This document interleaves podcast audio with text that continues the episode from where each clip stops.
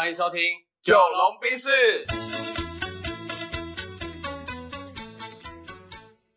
我是九零后我，是阿龙。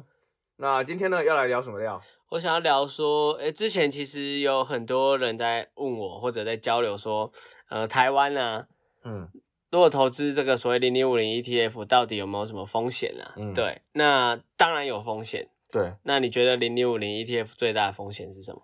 就是时间的等待啊。时间的等待。OK，呃，我觉得对我来说最大的风险是台湾本身的问题，因为零零五零就是台湾最好的五十家的企业嘛，嗯那营业额最大、市值最大嘛，等等。Anyway，我觉得目前我看到最大的问题是零零五零的风险在于台湾的人才不够。嗯嗯，不是说我们这些人都是废物，嗯不是这样讲，而是我们少子化到一定程度之后，我们的人会不够啊。嗯对，所以我今天想要跟你聊聊这个人才相关的议题，毕竟你也呃在某一些相关单位做过嘛。嗯那我们有没有什么方式来去跟听众朋友们交流？我们觉得人才它的定义，或者是怎么让我们台湾的人才可以越来越多、越来越好？对。呃，我我第一个是我觉得对于人才的选择上哈，我、嗯我没有到很推崇 Netflix 那种方式。当然，我觉得 Netflix 很好，Netflix 就是它就是选最精英的工程师，那种可以一打三的、一打四的那种。它那个叫做零规则吧？哎，它对对对，零规则没错。我不要有任何制度规则，然后包含你来报销的时候，我都相信你。反正我要的就是精英，对然后我不跟你们谈所有的人的关系，对我们只谈事情能不能做好。对对对然后如果你不能完成我要的事情，就滚蛋。对对对，它是大概是这样的概念。嗨对，但是但是你不认同的原因是什么？也不是不认同，就是我觉得在一个健全的公司体制里里面啊，或者是一个组织体制，不一定是公司，我觉得还是要有人才的分级。嗯哼，嗨，例如说，我常常会举的一个案例就是，呃，你如果要现在喝一杯咖啡，你会选择喝什么样的咖啡？嗯哼，有各我如果让人家喝一杯咖啡哦，对，例如说啊，呃，诶没有，你自己要喝咖，你你你要提神用的，嗯，如果只是提神的话，我可能是选一个手边就能拿到的咖啡啊。对吗？对，可能你自己冲绿挂对啊。二，十块，对，或者是你自己去全联买十五块、二十块的，嗯。对，好啊，有可能是你会哎选择哎口味好一点，就是说你去路易莎买个六十五块的，嗯哼，对，嗨啊，甚至你可能会去买星巴克的，对，那这个其实也是你的专业嘛，行销啊，为什么一样可能 Seven 跟星巴克豆子是一样的，但为什么星巴克一百四、一百五卖得动，但是 Seven 只能卖到呃那个六呃四十几块、五十块这样？因为定位的关系，对定位的关系嘛，然后我就回到这件事情上，我觉得人才他在组织里面也需要被定位。嗯你到底是组织需要，还是想要，还是组织一定要的人才？嗯哼，哎、我觉得这三个就有差别了。那为什么我说，我觉得在，我觉得 Netflix 这个这个方法，就是全部只招募精英，也就是一定要嗯。会有问题，嗯，因为还是有些人要去做好那些事务型的工作，或者是呃没那么呃没那么一定要顶尖人士去做的工作啦。嗯。对，所以我觉得为什么要把人才去做分级，变成是，哎、企业只是需要你嗯。来帮我完成这个工作，企业想要你来贡献，跟企业一定要让你来帮我做加速成长，那有没有可能是这个企业它在每一个阶段的需求不一样？当然有可能，对对，当然有可能，对对对，所以我觉得第一个也是要去评断组织现有的现况到底是什么，嗯对，可是我觉得第二个是，呃，你能不能知道组织现在它是需要、想要还是一定要？嗯而你可以把自己摆在需要、想要、一定要的位置。例如说嗯，他既然是一定要某些特定的高阶人才，嗯 可是你就只是个需要或想要等级的，嗯那你要做的事情就是你要么先去找到呃需要或想要的，对，其实其实阿龙的呃说法很简单，他就是想要你们去理解说你的专业技能或者核心优势到底是什么，对啊，然后呢，你要去把自己的这个武器嗯。放到一个对的公司去，嗯。就可能你的技能在 A 公司是他想要的，嗯。在 B 公司是需要的，在 C 公司是一定要的。嗯，那这个时候你觉得你去哪一个公司比较吃香？对，因为其实这个就是回到谈判筹码的问题，嗯，对对对，因为他越需要你，他的你的谈判筹码就越高。对啊，他如果觉得你是一个鸡肋，嗯可有可无的话，那你在这个地方就没有那么多的筹码。嗯。嗯好，那回到我自己的案例上了。嗯哼，以前我在某个老师底下当特助的时候，是，那呃那时候我在当他特助的时候，我觉得他只有把我当成需要的人才，他需要有一个人帮他做杂事，嗯哼，他需要有个人帮他打杂，嗯哈。可是我那时候，其实我那时候心里还蛮明确知道，我能做的不止这些，可是我没让他知道我可以做到更多。你故意不让他知道的吗呃，也没有，但是我那时候对自己的自信不够，好？OK，我不觉得我懂这些很了不起啊，嗯哼，所以我就没有特别跟他讲。直到有一次我快离职前，我就跟他，他就问我说：“哎、对于行销有没有什么想法，想法建议啊？”我就嗯看突然噼里啪啦讲一堆，他突然说：“我怎么没想，我我怎么不知道你会这些？你如果早一点让我知道的话，我就不会让你做这些事情。”嗯然后我那时候，我真的是瞬间在那个当下，我意会到一件事，就是哦，所以其实我应该要先去辨别我现在所有的知识量跟能力到底可以提供对方到怎么样的程度的帮助，嗯，因为对他的帮助越大，他对你的需求就越高。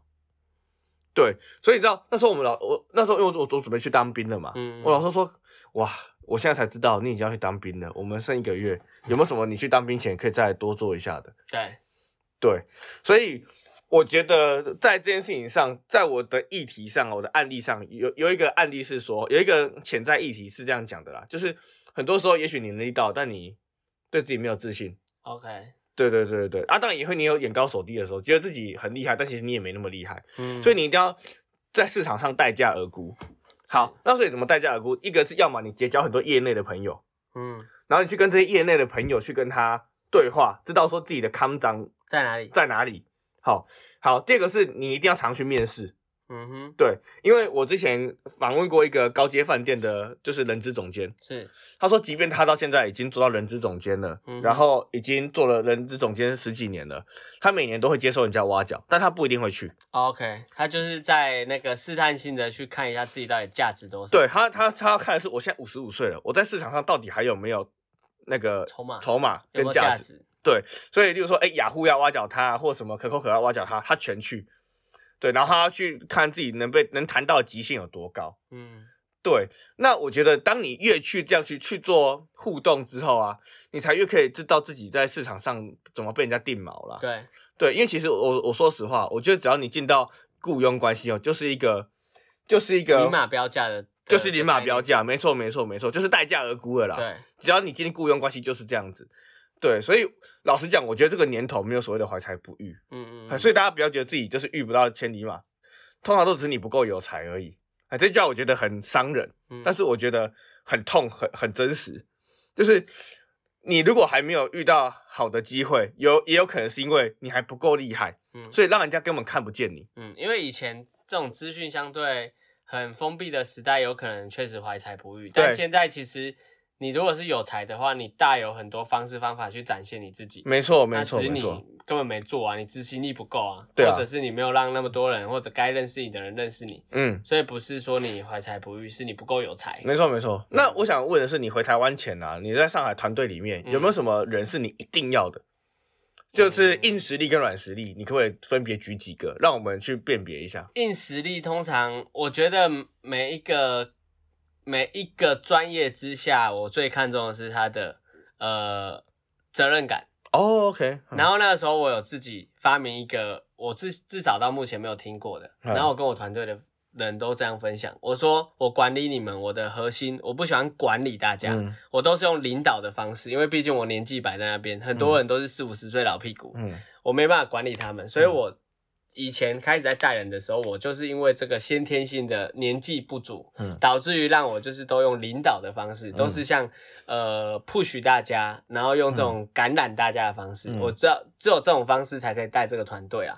然后那时候都是跟大家讲一个概念，就是我的核心是什么？我会谈放心指数。嗯，什么叫放心指数哦你们是我的团队的人，只要你的做事风格或做事方法，或你做的事情，嗯。以及你做事的这个节奏、内容、产出，让我越放心，嗯，你就能获得越多你想要的东西。哦，它是一个很软性、很对它相对来说主观，嗯。可是实际上呢，我会尽可能让它量化，因为嗯。在一个领导或关系的这个游戏里面，你要尽可能量化所有人的、嗯呃绩效或产出。嗯就我之前分享，可视化、可量化、可优化。嗯所以这个放心指数它并不是一个虚拟的哦，嗯它是透过每个人的呃岗位他所需要做的事情而堆叠出来。所以这个放心指数看起来是一个数字，每个人的数字可能是零到一百这样。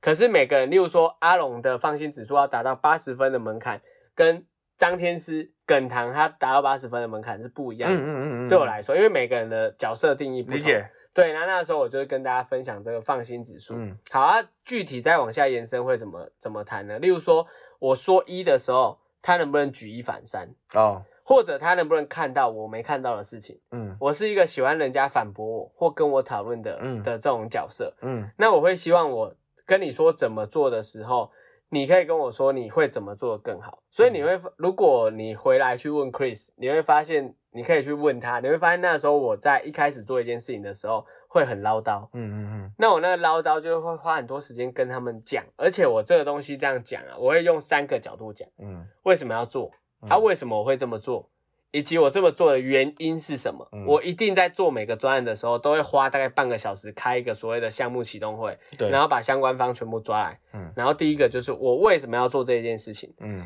以及我会怎么做这件事情，以及嗯我为什么要做这件事，跟它的原因。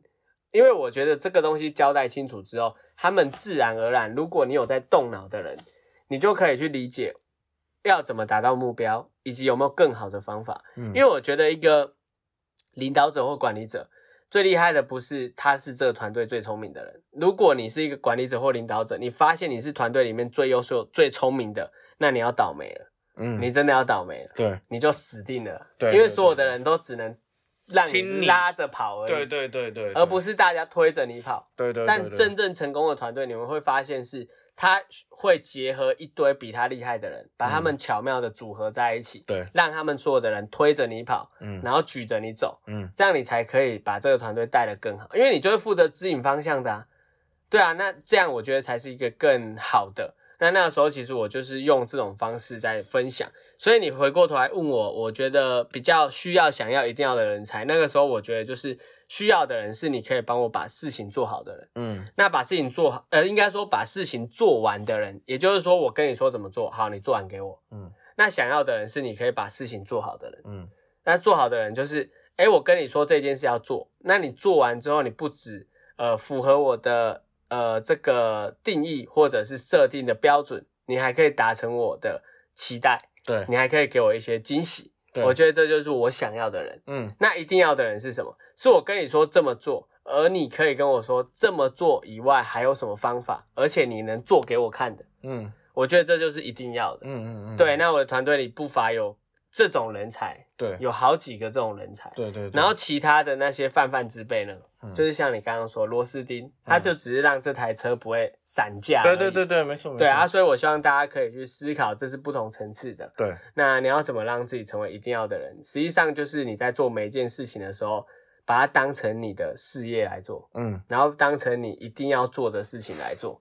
对你不要去想着这就是应付交差，因为那时候我们董事长跟我说过一句话，他说：“你这样一直学是对的，你很聪明，为什么呢？因为你拿公司的资源在练自己的功夫，对啊，你这是一个很千载难逢的机会。他说有谁能够用这么多的资源去练自己的功夫，就是在公司里面而已。嗯对，然后你又好不容易在这个位置，你要好好的去运用你手边的资源。那那时候我是听进去的，所以我不断的去参加各种大型研讨会啊，跟各种 CEO、CFO，然后 CMO 全部都在一起，甚至跟外交官吃过饭，嗯不就是因为公司的资源？嗯所以我现在还蛮感谢我的前东家，嗯因为他们然后塑造了今天的我。所以我希望大家在未来，不管是什么时候，在什么工作岗位上，你要想办法的尽力做好每一件事情，那你就会越来越像一个人才。我自己真的觉得少一点计较，对，而不是一个人力资源，你是一个人才。对啊、人才的时候就是一个不同层次的概念。嗯，对我大概是会这样去理解或思考这一件事情的。对啊对啊嗯对啊，我觉得蛮认同的啦。嗯嗨，就是我我听完，就像我刚刚讲的，我觉得少一点计较，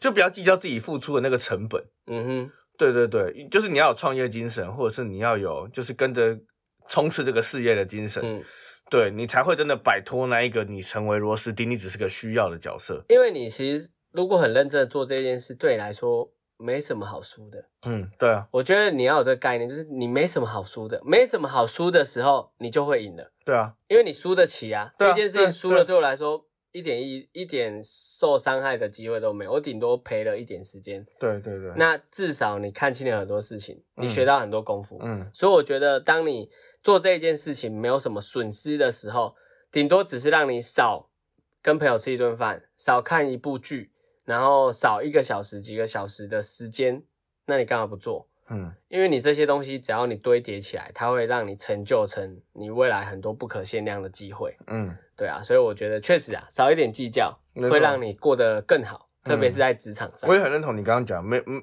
没有东西可以输的，你就是最大的赢家了啦。对对，，How to lose？嗯对对，How to lose？嗯嗯，OK，认同，好，所以希望这一集对所有的社畜们都会有帮助。没错。啊如果你还是社畜的话，你要听进去啊，对啦，因为毕竟我们都是过来人，还然要工作这么，多年的，对啊，也不是要倚老卖老，而是我就这样爬上来的，对啊，对，所以至少可以给你一些经验分享。嗯，嗯，好，那就到这边喽。好。好，拜拜。